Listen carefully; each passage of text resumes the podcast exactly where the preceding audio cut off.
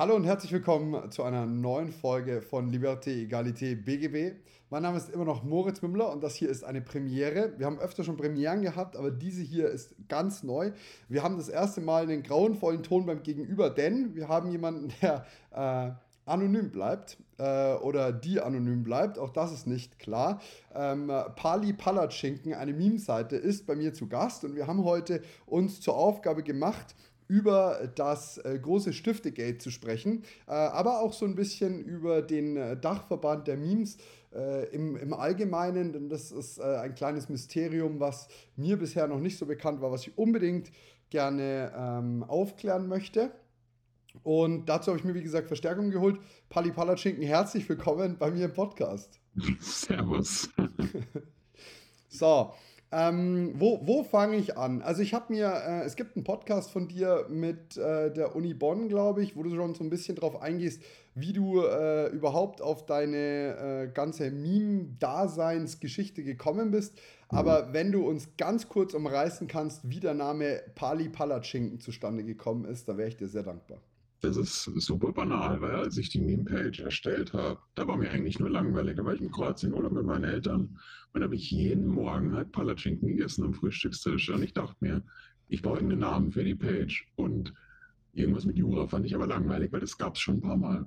Und dann dachte ich mir, es gibt ja irgendwie Palland. Und irgendwie habe ich das dann kombiniert mit Palland, Palatschinken. Und das hat sich dann zu Pali Palatschinken halt umgeformt, weil ja, eine Zeit später habe ich ja dann irgendwann auch bemerkt, dass Autopalan jetzt ja schon eher so ein spezieller Fall war, ein bisschen schwierig war. Und dann habe ich eine Abstimmung gemacht und die haben alle gesagt, nee, mach einfach Pali und dann passt das. Und seitdem ist das so. Witzig. Also ich habe gestern Abend äh, so in meinem in meinen, meinen Vorgedanken auf diesen Podcast so ein bisschen drüber nachgedacht, was Palatschinken eigentlich für ein geistesgestört komisches Wort ist. Ähm, ganz, ganz komisch. Ich habe mich immer gefragt, was der Schinken da drin verloren hat. Das habe ich nicht. Ich habe es ewig nicht gecheckt, aber das ist halt, ich bin ja halber Österreicher, deswegen bei uns ist das ganz normal da unten, aber ja. Okay. Ja, also ich habe ich hab gestern noch mal so ein bisschen drüber nachgedacht ähm, und fand ich ganz komisch. Habe ich dann auch zum Einschlafen habe ich an, an, an Palatschinken gedacht.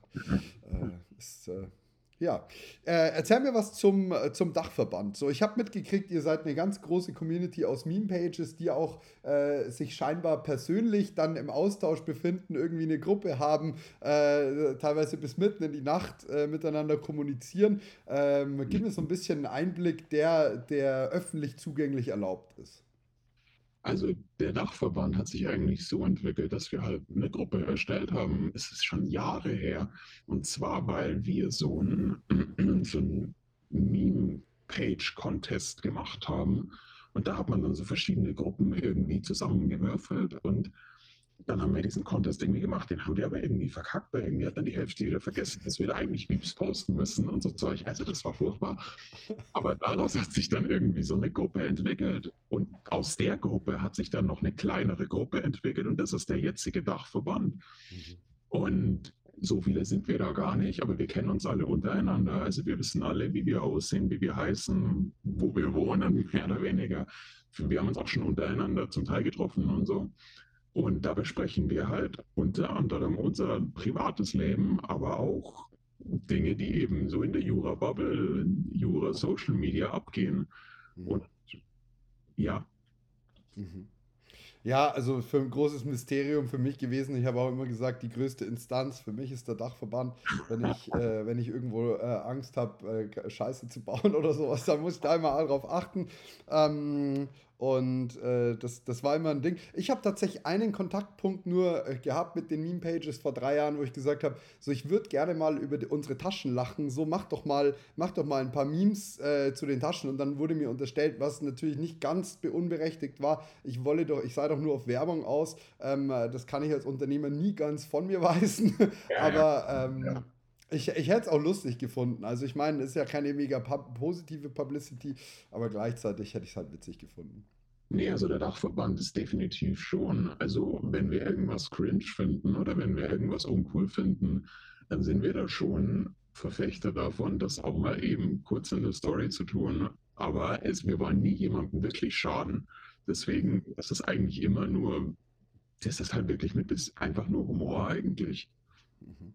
Mir ist gerade ein Gedanke gekommen, wie würdest du sagen, geht man am besten mit so einem kleinen Shitstorm, mit so einem Cringe-Moment als Person um? Also jetzt stell dir vor, bei mir, ich habe den Schmuck rausgebracht und irgendwie drei von euch finden es cringe, zwei von euch finden es langweilig und eine oder einer findet es äh, cool.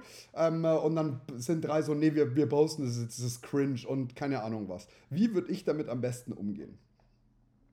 Also auf jeden Fall würde ich es nicht persönlich nehmen, weil keiner vom Dachverband möchte halt irgendeiner Person persönlich schaden. Das ist schon mal das Erste. Ich glaube, das ist das Allerwichtigste. Und dann würde ich aber definitiv, also wenn es zum Beispiel jetzt echt über die Grenze hinausgeht, dann würde ich dann natürlich schon was sagen. Und dann, also keiner vom Dachverband ist dann so, dass er sagt, nee, oh mein Gott, stell dich nicht so an oder sowas, überhaupt nicht. Und ich persönlich will es einfach nicht nicht so nah an mich ranlassen. Aber wenn es einen zu sehr belastet, dann definitiv ansprechen und dann ist der Dachverband da auch super cool an, dann nimmt es dann raus oder sonstige Sachen. Mhm. Ich habe auch das Gefühl, das größte Problem bei so einem Shitstorm, so die Dynamik von so einem Shitstorm ist eigentlich immer, wenn du falsch reagierst, machst du das Ding erst richtig groß. So dieser Barbara Streisand-Effekt ist einfach extrem. Ja. So du ja. versuchst Leute irgendwie einzuschüchtern. Ich erinnere mich an 18 gewinnt. Das ja. ist auch so ein krasses Ding gewesen, was irgendwie jetzt in Vergessenheit geraten ist. Ich will es jetzt gar nicht nochmal rausholen, das ist nicht meine Aufgabe.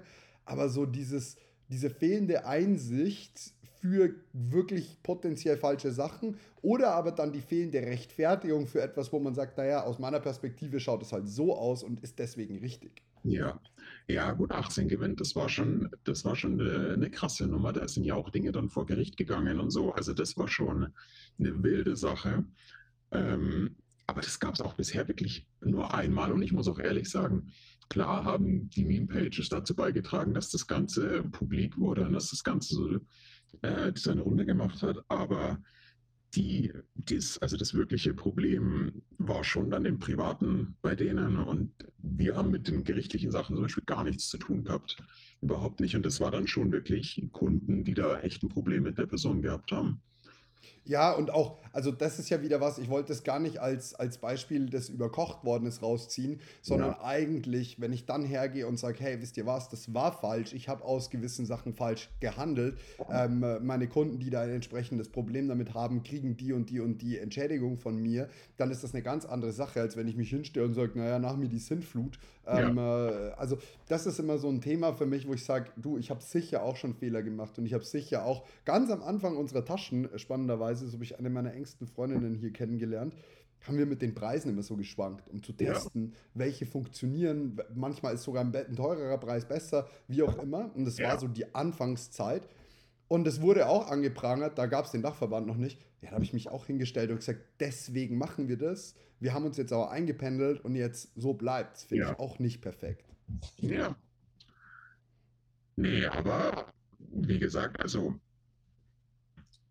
ich würde es persönlich immer schauen, dass man es nicht zu sehr an sich ranlässt. Und aber wenn es wirklich Grenzen überschreitet, dann definitiv ansprechen und sowas. Aber klar, also es kann auch echt nach hinten losgehen, weil es ist schon krass. Das ist mir auch schon ein paar Mal aufgefallen. Äh, erstmal, was man für eine Reichweite hat, aber wenn man auch irgendwie, Leute haben ja so ein gewisses Bild von einem und äh, manchmal dann halt irgendwann so, wenn man so eine, sag jetzt mal, in Anführungsstrichen Fanbase aufbaut, dann übernehmen die oft so ein bisschen die Meinung von einem und damit habe ich schon das Gefühl, dass der Dachverband manchmal schon so ein bisschen auch die Meinung von Jura, von der Jura-Bubble auch prägen kann. Und das, finde ich, kann auch nach hinten losgehen. Also.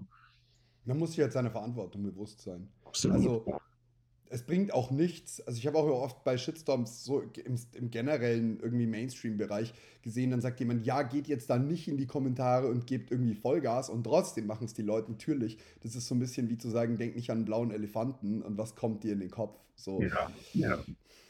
Das ist schwierig. Da glaube ich, darf man ein bisschen Feingefühl haben. Ähm, und apropos Feingefühl, da können wir eigentlich zum, zum spannenden Thema, dem, dem konkreten Beispiel überleiten, äh, nämlich dem Stiftegate. Ja. Ähm, möchtest du kurz zusammenfassen, was passiert ist? Die ganze Problematik hat angefangen, dass eine Jurastudentin eine Firma gegründet hat, oder ja, ich, ich, nenne jetzt einfach keine Namen. Ich glaube, jeder weiß. Nee, ist auch besser. Brauchen wir, brauchen wir auch nicht jeden, den das um, interessiert, kann das nachschauen und gut. Das gegründet hat, ähm, wo sie unter anderem Stifte verkauft und diese so präsentiert hat, als wären diese perfekt genau für uns angepasst, für uns Jurastudenten, für die Klausuren. Das ist der perfekte Klausurenstift für einen Preis, der fragwürdig ist, vor allem unter dem Aspekt, dass man diese Stifte ungraviert für einen sehr, sehr, sehr, sehr geringen Preis woanders finden kann. Und das war das Problem. Und da haben sich halt sehr viele aus der Jura-Bubble und das kann ich auch nachvollziehen, so ein bisschen verarscht gefühlt, weil sie sich dachten, so viel Geld für einen stinknormalen Kugelschreiber oder was ist das Tolle an einem Kugelschreiber? Und ja. Ich glaube, das Verhältnis war das Problem, oder? Ich glaube, äh, bei AliExpress hat man das Ganze für 11 Cent gefunden und dann im Internet für 15 Euro. Das ist halt schon. Dann wären es halt 20 und das ist halt dann schon eine Nummer einfach, weil was rechtfertigt ist. Und da haben sich halt viele Jurastudenten, die eh schon eigentlich mit dem Geld immer echt knapp dabei sind, weil Studenten haben nie viel Geld. Und viele haben halt dann auch gesagt, das Problem. Außer die Jurastudenten aus Passau, habe ich gehört. die, die, sind mal, die sind äh, dargestellt worden als, als die, die immer, die schlimmeren Münchner und ich fand das super witzig. Okay. Wild. Ähm, nee, und der Kugelschreiber ist halt auch viereckig. Also das ist halt, auch was, wo viele sich gefragt haben, wie soll ich denn mit so einem eckigen Kugelschreiber irgendwie eine 5-6 Stunden Klausur schreiben, ohne dass ich das Gefühl habe, mir bricht es irgendwie den Mittelfinger durch. Mhm. Und das wäre ja das wär noch das eine. Was mir noch so aufgestoßen ist, dass die Themen irgendwie waren, so gerade in der, in der Darstellung, hey, wir haben den extra konzipiert für genau, Juristen, genau. von examinierten Juristen und hier und da. Und das war alles sehr hochtrabend. Und ich ja. muss sagen, ich habe mir da schon meine Gedanken gemacht, weil es ist ein gewaltiger Unterschied zwischen, ich schreibe einen guten Copywriting-Text ja. Und ich bin einfach drüber. Und das ist ein gewaltiger Unterschied für mich, weil ja. klar, ich habe auch schon Texte verfasst, wo ich gesagt habe, das ist die perfekte Tasse so gefühlt. Und äh, die Frage ist aber dann, ja, wie schaut denn die perfekte Tasse eigentlich aus? Aber da glaube ich, gibt es schon auch eine harte Grenze ab einem gewissen Punkt. Ja.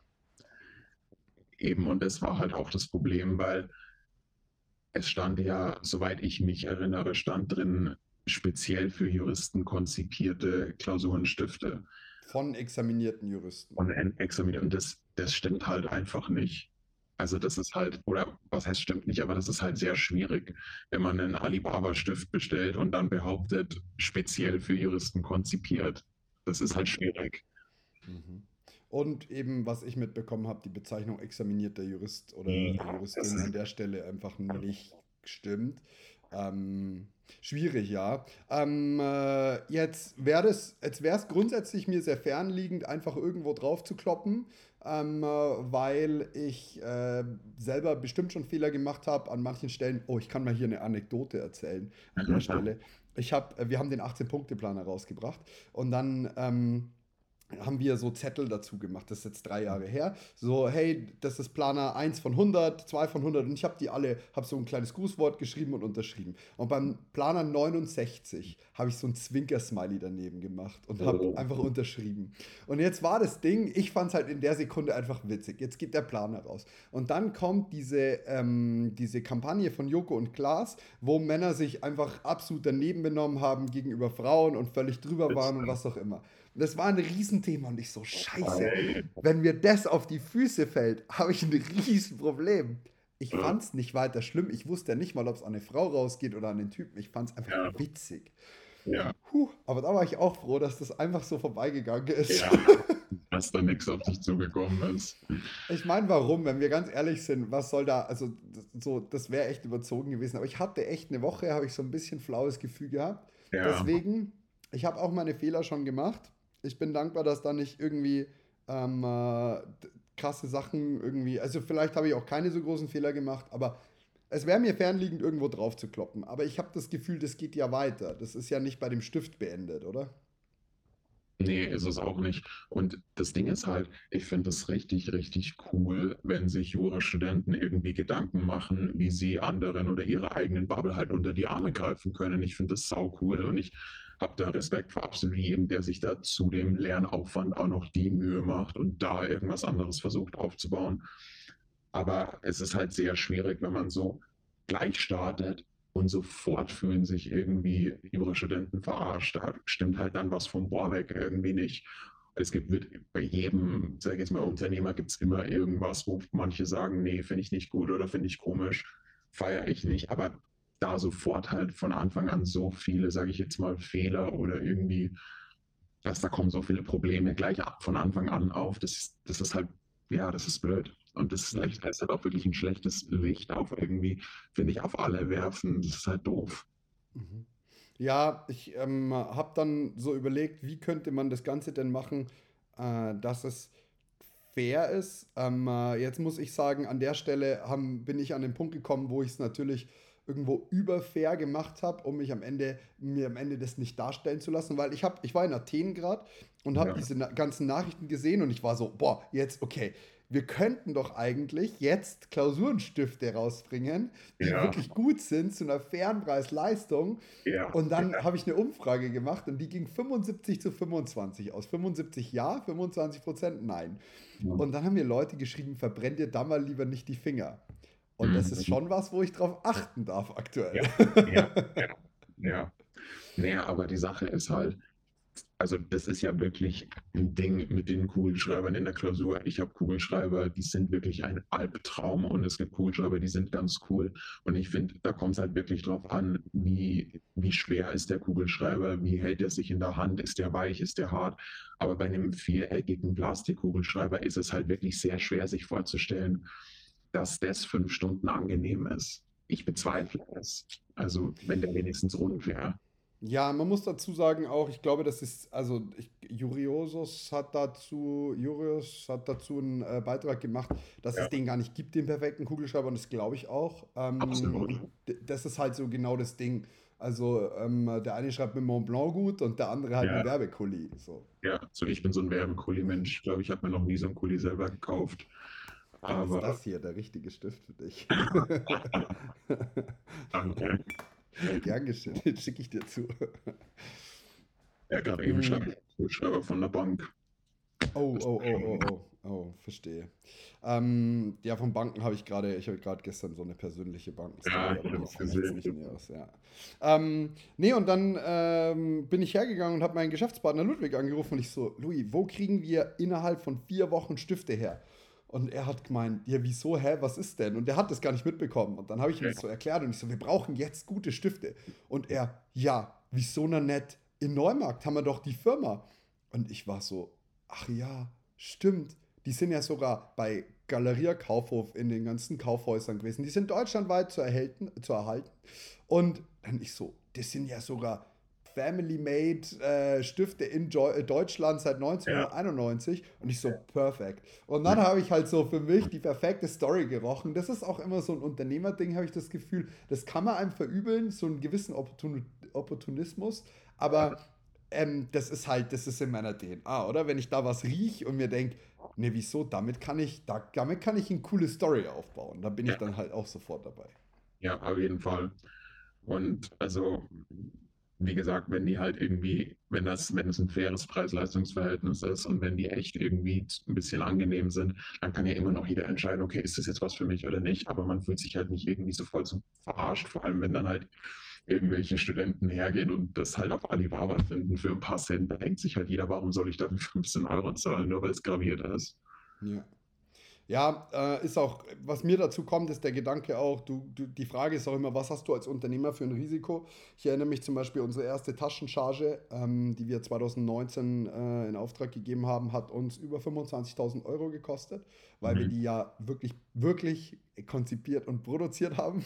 Mhm. Und ähm, dann hatte die am Ende einen Defekt der uns äh, nochmal 25.000 gekostet hat in der, in der ganzen Geschichte. Und dann ja. war am Ende mit der Charge überhaupt nichts verdient. Und sowas ist natürlich was anderes, als wenn ich mir jetzt irgendwo 300 Stifte fertig produziert rauslasse für 30 Euro. Ah, da tut mir da, da tue ich mich halt mit diesem kalkulierten Risiko, das ich einpreisen muss, auch mhm. echt schwer. Ja, eben. Ja, spannend. Also ähm, es gibt jetzt auf jeden Fall die perfekten Klausurenstifte auf der The Loyal One Webseite zu kaufen. Ähm, Ich ähm, habe gleich noch ein paar andere Fragen an dich, Pali, aber hier Ja. diese, diese Werbung muss sein. Wir haben, wir haben alles. Wir haben Kuli, wir haben Füller, wir haben hochwertig, wir haben äh, eine PET recycelt. Wir sind da voll am Start. Wenn jemand wirklich einen guten, äh, einen guten Klausurenstift sucht, äh, ab in die Beschreibung. Ich habe sogar eine transparente Kalkulation mit angehängt. Ähm, mich würde interessieren, wie kommst du auf deine Memes? Alltag. Also ehrlich gesagt, es, meine Memes spiegeln eigentlich wirklich nur mein eigenes Leben wider. Es ist so ein bisschen, weiß ich nicht, Verarbeitung des Alltags. Natürlich, klar, wenn es halt irgendwelche Events gibt oder so, zum Beispiel ähm, als die Wahl war in den Staaten, gab es halt dann sau viele Memes mit Joe Biden und solche Sachen. Natürlich nimmt man dann das Meme und baut halt dann irgendwas Unimäßiges oder Juramäßiges drumherum. Aber ehrlich gesagt, ähm, die Inspiration kommt wirklich von meinem eigenen Lernalltag, Uni-Alltag, das, was meine Kommilitonen erleben, das, was mir auch viele in den DMs erzählen. Also ich lese auch wirklich absolut jede DM, die mir man schickt. Ich versuche immer zu antworten. Ich lese das. Und ähm, ich lasse mich davon auch inspirieren von, von meinen Followern und so. Ich finde das ganz cool, ja. Mhm. Ja, stark. Also ich muss sagen, mir fehlt so dieses Gefühl für, wo kriege ich jetzt das perfekte Bild her? Ich sehe manchmal was und denke mir so, ah, ja, das wäre ein Meme eigentlich. Wieso gibt es das nicht? Und ich habe, ein, eins habe ich auch mal geschickt, war ich in Österreich beim Skifahren. diese, diese absolute Elite-Schule mit irgendwelchen Geigenkindern und so. Ganz, Mhm. ganz, ganz wild. Also ähm, sowas sehe ich ab und zu. Aber diese, diese, dieser kreative Erguss, äh, der fehlt mir. Manchmal hast du auch so Phasen, wo es dir dann komplett fehlt, wo du sagst, Ja. Mist, jetzt äh, kriege ich gar nichts auf die Reihe. Auf jeden Fall. Es gibt Tage, wo ich mir dann denke, Scheiße, jetzt hast du schon fünf, sechs Tage nichts mehr gepostet. Jetzt musst du eigentlich mal wieder ein Meme raushauen. Aber irgendwie fehlt mir dann die Kreativität. Vor allem, ehrlich gesagt, fehlt mir die Kreativität, wenn ich irgendwie so im Urlaub bin, weil ich dann so voll weg bin von dem Ganzen. Meistens fallen mir Memes immer super spontan ein. Also da kann ich gerade irgendwo im Bus sein oder auf dem Weg äh, zum Arzt oder keine Ahnung was. Dann fällt mir das ein und dann mache ich da irgendwie ganz schnell ein Meme. Und aber das ist schon klar, es gibt Tage, da fällt mir gar nichts ein und da mache ich dann eigentlich meistens auch nur Stories und laber über meinen Alltag. Und ja, warte halt, bis die Kreativität zurückkommt, weil ich will halt auch irgendwie nicht, man muss auch irgendwann schauen, dass man sich nicht zu krass wiederholt und dass es schon auch coole Memes sind und auch nicht vielleicht immer die gleichen Meme-Vorlagen und ja, dass es halt immer abwechslungsreich bleibt. Ist das eigentlich uncool, wenn man, wenn man so, oder gibt es so Classic-Memes, die eigentlich immer gehen, oder ist das irgendwann Ja, uncool? Nee, es gibt, gibt Memes, die immer gehen. Es gibt ja diese Klassiker einfach. Ähm, ich finde auch, die sind so zeitlos, die kann man irgendwie immer benutzen. Also vielleicht jetzt nicht zehnmal hintereinander, aber ich, es gibt gewisse Meme-Vorlagen, die habe ich schon ein paar Mal benutzt, aber halt mit verschiedenen Texten, die einfach auf so viele Situationen im Leben passen. Und die kann man natürlich öfter benutzen, definitiv. Mhm. Ähm, äh, weil das war so ein Ding, wo ich, wo ich mir da gesagt habe, jetzt, jetzt setze ich mich mal dran auf unserem Instagram-Account und mach mal ein paar, mach mal ein paar Stifte-Memes. Ich war im Gym und ich war so, ah ja, witzig, das wäre jetzt echt lustig. Und dann habe ich so die, dann, und ich meine, wo kriege ich jetzt die ganzen Bilder her und scroll da so durch. So, ja gut, die sind ja tausend Jahre alt. Geht es Ja, jetzt noch oder ist es ein Classic und den darf man immer verwenden? Nein, es geht immer. Okay. Gibt's so einen, habt, äh, hast du so einen Ehrenkodex, was du, was du irgendwie nicht machst? Irgendwelche Memes, die du nicht produzierst, irgendwelche Sachen, irgendwelche Grenzen, die du nicht überschreitest? alles, was Menschen persönlich verletzt auf einer Ebene, die nicht mehr mit Humor zu vereinbaren ist. So alles, was wirklich Menschen verletzt, was diskriminierend ist, was Hass verbreitet, solche Sachen. Also ich weiß, ich rede ja öfter nicht ganz so gut über BWLer, das ist so ein bisschen mein Ding. Aber das meine ich auch nicht. Ich sage, Menschen, die BWL studieren, sind schlechtere Menschen oder sind scheiße oder sowas, sondern ich mock halt ein bisschen den Studiengang, aber das ist nie persönlich. Also ich würde nie sagen, dass irgendwer scheiße ist oder sonstige Sachen. Also da ist schon eine harte Grenze. Ist das dann auch was, wenn jemand äh, ein dickeres Fell hat, dass man da ein bisschen fester draufhauen darf? Also ist das auch so eine Grenze? Also ich meine zum Beispiel, ähm, ich denke jetzt an Memes von irgendwelchen Politikern, dadurch, dass die ja eben in der Öffentlichkeit stehen, äh, kann man da auch auf eine andere Art und Weise draufklopfen oder wie, wie funktioniert das? Ja, finde ich schwierig. Also ähm, ich meine, ich habe ja auch schon Politiker benutzt als Meme-Vorlage, aber ich habe mich dann nie persönlich auf die Person bezogen, die ich jetzt da drauf habe, sondern wieder eine Alltagssituation bestimmt. Ich habe zum Beispiel mal so ein Meme mit Robert Habeck gemacht, der halt da wirklich fertig aussieht. Ich glaube, das kennst du, das, die, die Aufnahme von ihm. Und wo er über dem Klo steht. Nee. Ist es da diese Kamera? Da gibt es auch einen, wo er beim Klo steht. Kann auch sein, aber nee, ich meine es tatsächlich, wo er in irgendeiner Nachrichtenshow eingeblendet wird und wirklich aussieht, jetzt hat er zwei Stunden Schlaf gehabt in den letzten zwei Wochen. Mhm. Und da beleidige ich ja aber nicht Robert Habeck als Person oder ihn, oder ihn persönlich, sondern ich beziehe das dann wieder auf eine Alltagssituation. Genau das gleiche mit der Lindner. Der Typ ist halt ein Meme. Das ist halt einfach so. Aber deswegen. Aber Vorsicht, ich bin, ich war, ich war großer Fan. Also ich muss sagen, es hat sich ein bisschen geändert durch die, äh, durch die ganze ähm, äh, Politik aktuell. Wobei äh, ich es nicht schlecht finde, was er treibt, aber ich bin hier, Achtung, da. Nee, ich bin, ich Christian Lindner Fanboy, die gibt es ja auch. Die findet man vor allem bei BWLern. aber ähm, ja, da würde ich jetzt die nie persönlich angehen oder sowas. Aber Politiker sind oft eine ganz, ganz lustige Meme-Vorlage. Das stimmt tatsächlich. Das glaube ich. Dadurch, dass die auch viel in der Öffentlichkeit stehen. Ähm, und also das, das sehe ich. Ähm, äh, ich verstehe auch, warum du, also ich finde es auch gut, dass du gesagt hast, es ist schwierig, weil ich persönlich, also es war schon so ein bisschen die Frage gestellt in die Richtung, das mal, das mal wirklich zu, wirklich mal ehrlich zu hören, weil ich schon der Meinung bin, nur weil jemand nach außen das sich dann nicht verwundbar zeigen möchte, heißt es noch lange nicht, dass er viel stärker ist. Das heißt, du weißt ja nie, was in der Person gerade innen vorgeht. Ähm, aber da kann man wieder auf den Appell vom Anfang irgendwie zurückkommen, wenn das jemals irgendwann jemanden trifft, wo es einfach äh, way too heavy ist, ja, dann äh, passt gegebenenfalls das Verhalten an oder auch nicht oder ähm, äh, und sag halt Bescheid so. Absolut, weil ich meine, auch wenn du in der Öffentlichkeit stehst, das sind ja trotzdem nur Menschen und die haben ja auch Gefühle und nur weil die jetzt in der Öffentlichkeit stehen, haben die ja nicht automatisch irgendwie einen Panzer um sich rum und finden nichts mehr belastend oder solche Sachen. Klar, die kriegen vielleicht nicht alles so mit, was so passiert, und die sehen wahrscheinlich nicht jede, jedes einzelne Meme, was irgendwie über sie gemacht wird, aber trotzdem gibt es nie einem das Recht, irgendwie jetzt über eine Person richtig herzuziehen, nur weil sie irgendwie in der Öffentlichkeit steht oder solche Sachen. Und man weiß auch nie, wenn man jemandem das Gefühl gibt, äh, der Person Unrecht zu tun. Also es hat jetzt zwar nichts mit einem Meme zu tun, aber ich habe zum Beispiel, ähm, ich glaube, es war 2021, habe ich auf meine Podcast-Folgen zwei, drei negative Bewertungen hintereinander bekommen in den Podcast und ich war so, und da stand dann viel drin, wo, ah, macht nur noch Werbung und bla bla. Und ich so, ey, ich habe irgendwie drei Jahre kaum Werbung gemacht. Wir haben irgendwie eine Folge die Woche produziert und es, jetzt kommt eine Schmucklinie von uns raus. Natürlich, wenn ich was produziere, möchte ich es gern verkaufen. So, dann, dann hate mich doch nicht mit, mit lauter Ein-Sterne-Geschichten. Ja, ähm, aber ich habe es mir dann zu Herzen genommen und ich war dann so, jetzt mache ich entweder richtig offensichtlich Werbung oder gar keine mehr. Also kauft meine Stifte bitte. Nee, ähm, ich kann das auf jeden Fall nachvollziehen. Das ist schon was, schau, jetzt, du bist anonym. Ähm, ich habe aber immer mein Gesicht irgendwie gezeigt und das ist schon eine gewisse Form der Verwundbarkeit, weil du ja, weil du ja echt dich hinstellst und sagst, here I am.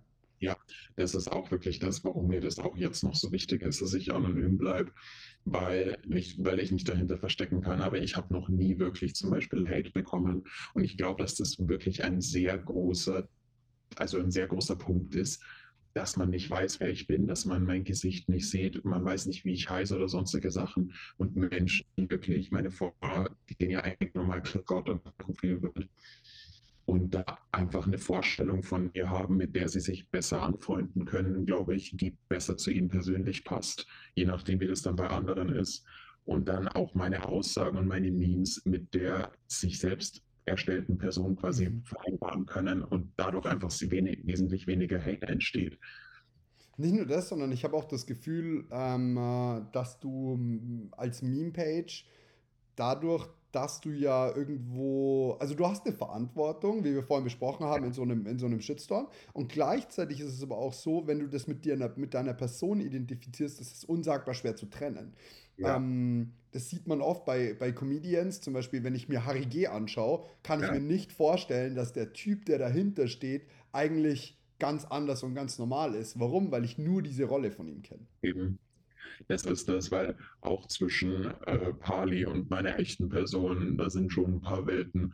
Und manchmal ist das tatsächlich echt ein bisschen, bisschen krass, weil ich mir manchmal denke, irgendwie, ich habe schon eine recht große Community und ich habe eine große Reichweite und mir schreiben wahnsinnig viele Follower immer zum Beispiel auch, ich kriege wahnsinnig oft so Dankesnachrichten, so danke, dass du mich durchs Examen durchgebracht hast und so. Ich will mir jetzt nicht selbst auf die Schulter klopfen, aber manchmal, wenn ich dann das Handy weglege, denke ich mir, krass, die wissen eigentlich gar nicht, wer ich bin.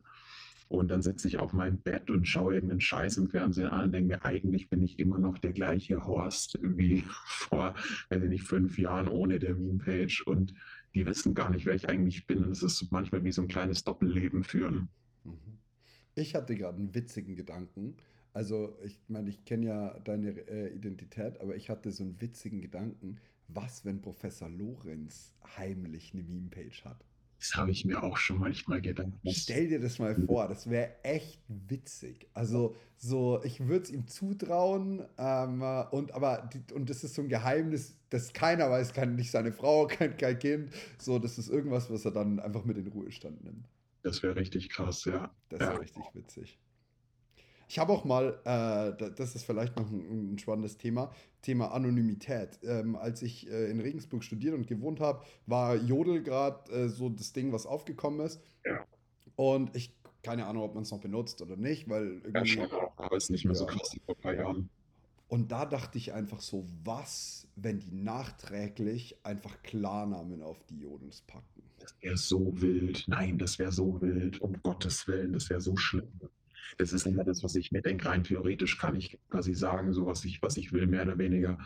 Also nicht, was ich will, aber ich bin quasi anonym und keiner weiß, wer ich bin. Aber das Ding ist halt, damit struggle ich auch so ein bisschen weil ich eigentlich schon irgendwann gern zum Beispiel auch einen Podcast machen wollen würde oder irgendwie mich für Sachen so mehr einsetzen wollen würde. Und dann muss ich irgendwann meine Anonym Anonymität ein bisschen aufgeben. Und da finde ich es dann schwierig, weil ich dann manchmal Angst habe, irgendwie, dass ich mal, weiß ich nicht, irgendwas sage, was vielleicht nicht so okay ist und dass, wenn ich dann irgendwann sage, wer ich bin, dass Menschen dann so drauf zurückgreifen und sagen, vor vier, fünf Jahren hat Pani das und das gepostet oder das und das gesagt und dann nicht da persönlich Probleme damit bekommen. Aber wie krass ist diese Angst vor Ablehnung? Also ich kenne das. Aber wie krass ist das eigentlich? Ja, mir wird jetzt auch nichts einfallen, was irgendwie problematisch ist. Aber ich bewege mich halt echt gerade, weil ich anonym bin in so einem Safe Space irgendwie.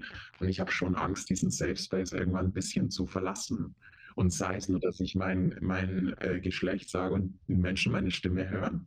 Das ist auch schon was ich, ich habe das Thema gerade super präsent und ich finde es fast schon wieder philosophischerer Natur, weil, also ich habe mal mitbekommen, ähm, dass du wirklich im Internet einfach eigentlich immer eine Rolle einnimmst. Immer. Ja, und ja. Ähm, bei mir, ich kann sagen, diese Rolle ist ziemlich authentisch. Äh, es ist nicht so, dass ich alles sage, was ich denke, weil es auch vieles einfach nichts zur Sache tut und ich ja in gewisser Form auch für ein Unternehmen stehe, aber in dem Podcast schon sehr persönlich auch bin. Das bedeutet, ich würde mir so eine Quote 90% geben, wo ich, wo ich einfach offen und, und teile und wie auch immer. Manche Sachen darf man auch für sich behalten.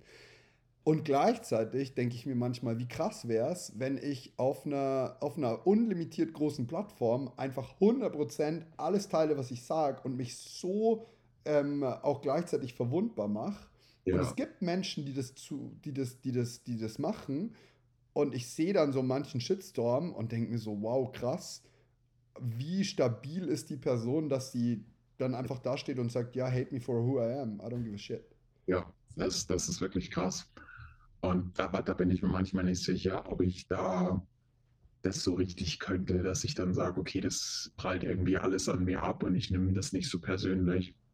Und die Sache ist halt auch die, weil ich glaube, wenn man von Anfang an mit seinem Gesicht und äh, blablabla irgendwie in der Öffentlichkeit steht, dann schaut man schon, dass man nicht zu krasse Sachen aus dem Privatleben teilt, dann, dass man das Gesicht halt so wahrt, weißt du, was ich meine?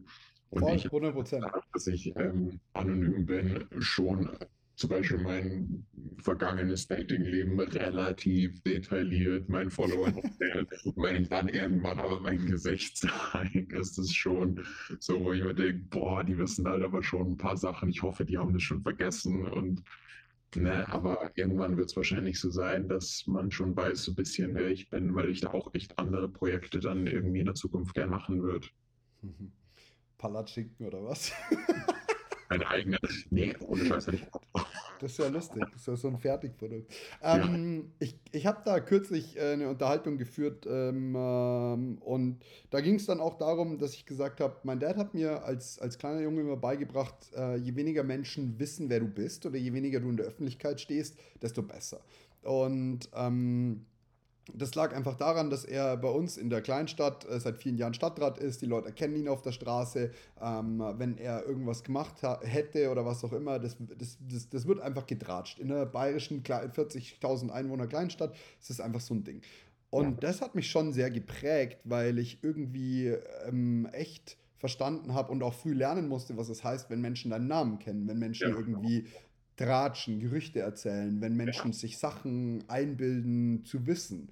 Und ich meine, auf meinem persönlichen Instagram, ich spiele ein bisschen damit.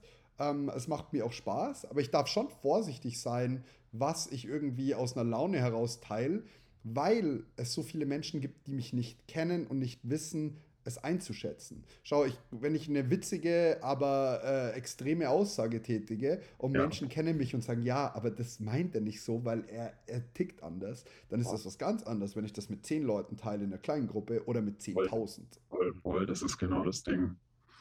Ja. Und deswegen ist es mir halt auch, auch so wichtig, weil ich habe zum Beispiel, ich klinge jetzt vielleicht doof, aber ich habe gar keinen Bock, dass ich zum Beispiel bei mir durch die Uni gehe kennst ja noch die furchtbaren Gänge von der Uni Regensburg, da wo die Recht 1 sind, die Recht 2 oder die Cafete. Und dann jeder weiß, das ist Parley. Und ich hatte halt schon, ich hatte mal zwei Mädels, die haben mich gestalkt so ein bisschen. Mhm. Die haben immer geguckt, wann ich irgendwo Stories hochlade und ich habe die Wurst danach stellen können. Zwei Minuten später waren die da. Habe ich irgendwann zeitversetzt Stories hochgeladen, weil mich das so genervt hat. Und die Vorstellung, die wüssten alle, wer ich bin. Ich glaube jetzt nicht, dass die mich irgendwie jetzt dass die auf mich zukommen würden oder sowas. Aber das allein, ist ein Projekt. Das ja, kann ja ein Projekt sein. Genau, allein das zu wissen, die wissen jetzt alle, wer ich bin und ich hole da jetzt mir irgendwie meinen Kaffee und das ist sowas, nee, nee, unangenehm. Also ich kann dir das sagen, ähm, äh, dieser Podcast hatte ja so seine Höchstphase irgendwie 2020 ja. und kurz vorher war ich mit Altmann Schmidt auf dem, auf dem Weihnachtsmarkt und dann sind irgendwie fünf, sechs Menschen gekommen und haben irgendwie gesagt, ah ja cool, ich höre deinen Podcast und so und es ist voll nett und es ist voll schön und ich habe mich da wirklich gefreut drüber, weil es ja eine Appreciation ist und gleichzeitig habe ich so versucht, ich bin, und ich bin nicht anonym gewesen, gell? Ich habe versucht in meinem Kopf Revue passieren zu lassen, ich so, shit, was habe ich alles erzählt? Was ja, habe ich ja. alles in den hunderten Stunden Podcast eigentlich von mir gegeben? Ja. Ja. Eben. Und dann gratulieren dir Menschen zum Geburtstag und du bist so, der steht nirgendwo. Ah ja, ja, das haben sie mal mitgekriegt und haben sich aufgeschrieben. Voll nett. Das ist das Schönste, was irgendwie jemand machen kann, so an einen zu denken. Und ja. ganz trotzdem hast du so ein ganz kleines, mulmiges Gefühl und denkst dir so, was habe ich noch erzählt, was vielleicht hier nichts verloren hat in der Öffentlichkeit? Ja, eben, das ist das. Das ist das. Hat mir aber geholfen, in der Verhältnismäßigkeit im Jurastudium äh, den, den öffentlichen Raum, die Privatsphäre und die Intimsphäre nochmal ganz anders äh, zu betrachten, weil Privatsphäre ist eine Sache. Wenn ich hier über meine Gefühle spreche, über meine ähm, Entwicklungen, dann mag das privat sein, aber intim ist nochmal ein ganz anderer Schritt. Ja. Ja. ja. So. Spannend. Ähm, jetzt pass auf, hast du noch eine, eine, eine, eine kurze oder auch eine längere Message, die du unbedingt an die Welt richten möchtest, die uns gerade zugehört hat, außer dass sie jetzt endlich den perfekten Klausurenstift bei mir erwerben sollen? Ja, wenn ich eine Message habe, dann ist das vielleicht, was so ein bisschen in, in den Bereich Gesundheit geht. Und zwar, das ist auch was, was ich versuche auf Pali immer so ein bisschen klar zu machen. Das Jura-Examen ist wichtig, Noten sind auch nicht unwichtig. Wenn jemand gern Prädikat möchte, dann ist das auch wichtig. Aber die Gesundheit geht vor und nichts kann so wichtig sein, dass man sich selbst wirklich massiv schrottet. Und ich sehe das auf in der Jura-Bubble, dass wirklich toxisches Lernverhalten irgendwie als Ästhetik und sonstige Sachen dargestellt wird, ist es nicht. Es ist kein Lifestyle, es ist keine Ästhetik, 14 Stunden am Tag zu lernen und drei Stunden zu schlafen ist es nicht. Schaut auf eure Gesundheit, trinkt genügend Wasser, geht zum Sport und macht immer was, was euch happy macht und achtet auf eure Bedürfnisse. Das ist das Wichtigste. Mega Statement. Sehr, sehr stark. Dann wünsche ich dir, dass du genau das machst und das äh, nicht aus den Augen verlierst. Und kann das genauso unterschreiben. Ich danke dir ganz herzlich für deine Präsenz hier. Ich entschuldige mich jetzt nochmal für den Ton. Äh, ich werde mir das jetzt äh, reinziehen, wie das am besten geht. Ja. Und ähm, freue mich äh, auf alles weitere, was ich äh, bei Pali so Lustiges sehen kann. Vielen, vielen Dank. Ich sag danke. Mach's gut. Ciao, ciao. Ciao. So, sind wir fertig.